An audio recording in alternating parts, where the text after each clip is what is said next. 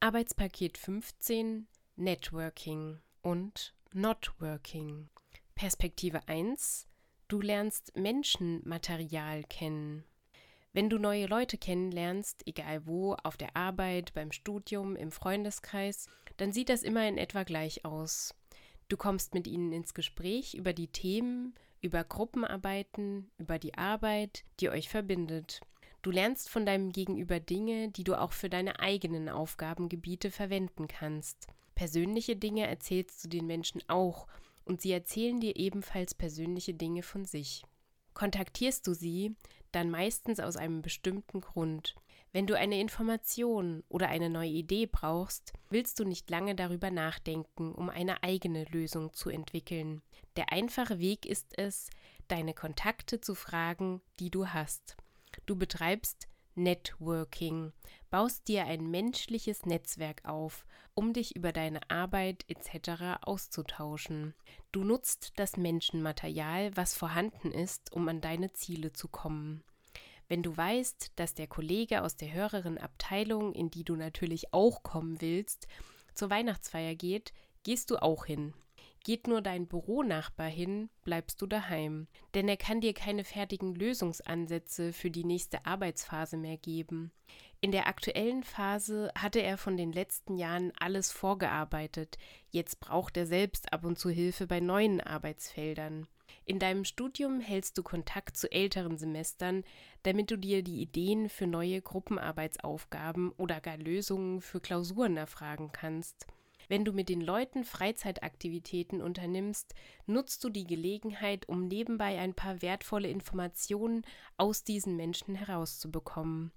Der Abend soll ja nicht verschwendet werden, sondern für dich ein Weiterkommen bedeuten.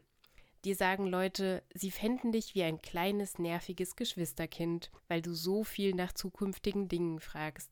Aber das stört dich nicht. Du suchst überall nach Menschen, die zu deinem Erfolg beitragen, indem sie dir ihren einfach weitergeben. Sie brauchen ja die Studienarbeit oder die alten Dokumente aus den Unternehmensvorjahren nicht mehr.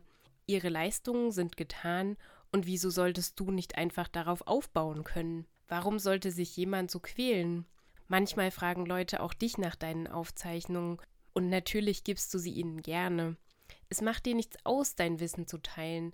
Auch Ideen zeigst du den Leuten gerne. Nur wenn du so gar nichts von jemandes Leistung profitieren kannst, dann nützt es natürlich nichts, mit dieser Person Kontakt zu halten oder gar sinnlose Freundschaftsaktivitäten zusammen zu unternehmen. Auch freie Zeit muss stets sinnvoll gestaltet sein. Du hast daher Abende, bei denen stundenlang nur über irgendwelche sinnlosen Themen diskutiert wird. Meist verabschiedest du dich eher. Du findest schnell Bekannte. Freunde wären ja viel zu anstrengend. Perspektive 2. Du lernst Kontakte kennen. Wenn du neue Leute kennenlernst, egal wo, auf der Arbeit, beim Studium, im Freundeskreis, dann sieht das in etwa immer gleich aus.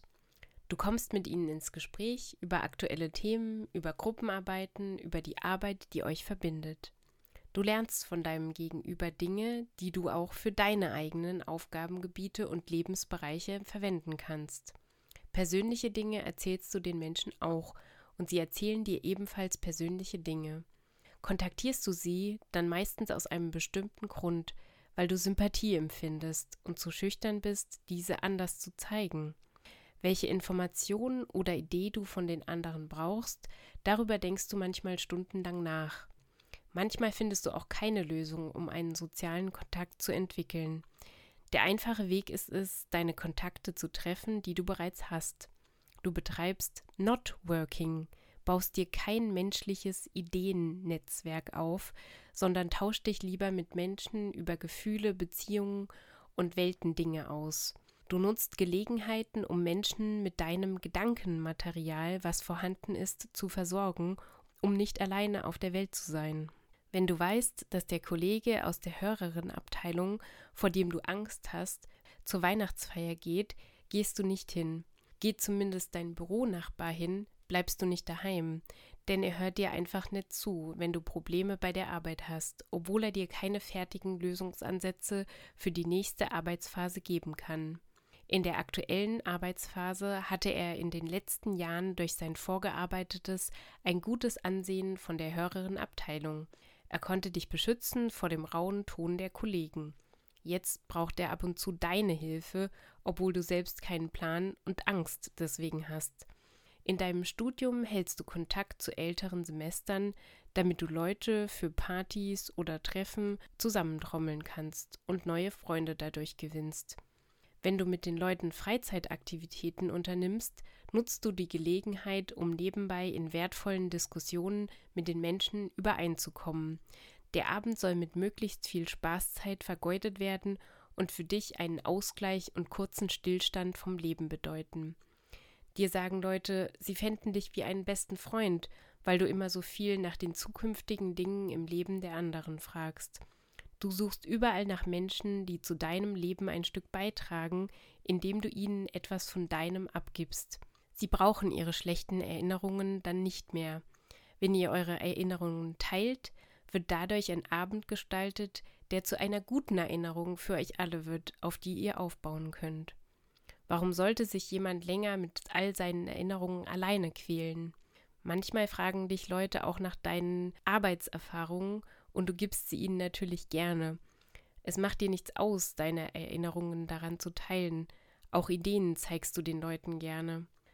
Nur wenn du dich an schlechte Dinge so gar nicht erinnern möchtest, dann nützt es natürlich nichts, die Erinnerung mit dieser Person noch einmal zu rekapitulieren. Es sei denn, eine sinnlose Freundschaftsaktivität wird dabei zusammen unternommen, die eine gute Erinnerung hervorruft. Die freie Zeit sollte niemals zu sehr eingetaktet und gestaltet sein. Du liebst daher Abende, bei denen stundenlang nur über irgendwelche sinnlosen Themen diskutiert wird. Meist bleibst du dabei umso länger. Du findest ein paar Leute zum Anfreunden, aber es ist anstrengend und du bemerkst, dass du nicht mit jedem deiner Bekannten inniger befreundet sein kannst, weil du nicht so viel Zeit für all diese sozialen Kontakte in Anspruch nehmen kannst. Perspektive 1 und 2. Ihr lernt befreundete Bekannte kennen. Wenn ihr euch kennenlernt und trefft, dann denkt der eine, er habe eine gute Chance, seine aktuellen Erfolgsaussichten im Studium oder Job zu optimieren. Der andere hofft auf einen netten Abend mit einer Bekanntschaft, aus der hoffentlich eine Freundschaft werden kann. Der eine ist am Ende des Abends enttäuscht, dass er aus dem anderen nicht mehr Informationsmaterial herausquetschen konnte, weil der andere sich komischerweise nicht mehr genau an seine früheren Arbeiten erinnern kann. Er beschäftigt sich anscheinend lieber mit seinen aktuellen Problemen. Dieser andere ist ebenfalls enttäuscht, denn die erhoffte Freundschaft entwickelt sich zu einer Bekanntschaft zurück, die nur darauf aufbaut, Informationen weitergeben zu müssen, die er selbst erarbeitet hat und sich daher ausgenutzt fühlt. Ein vergeudeter Abend für beide Seiten.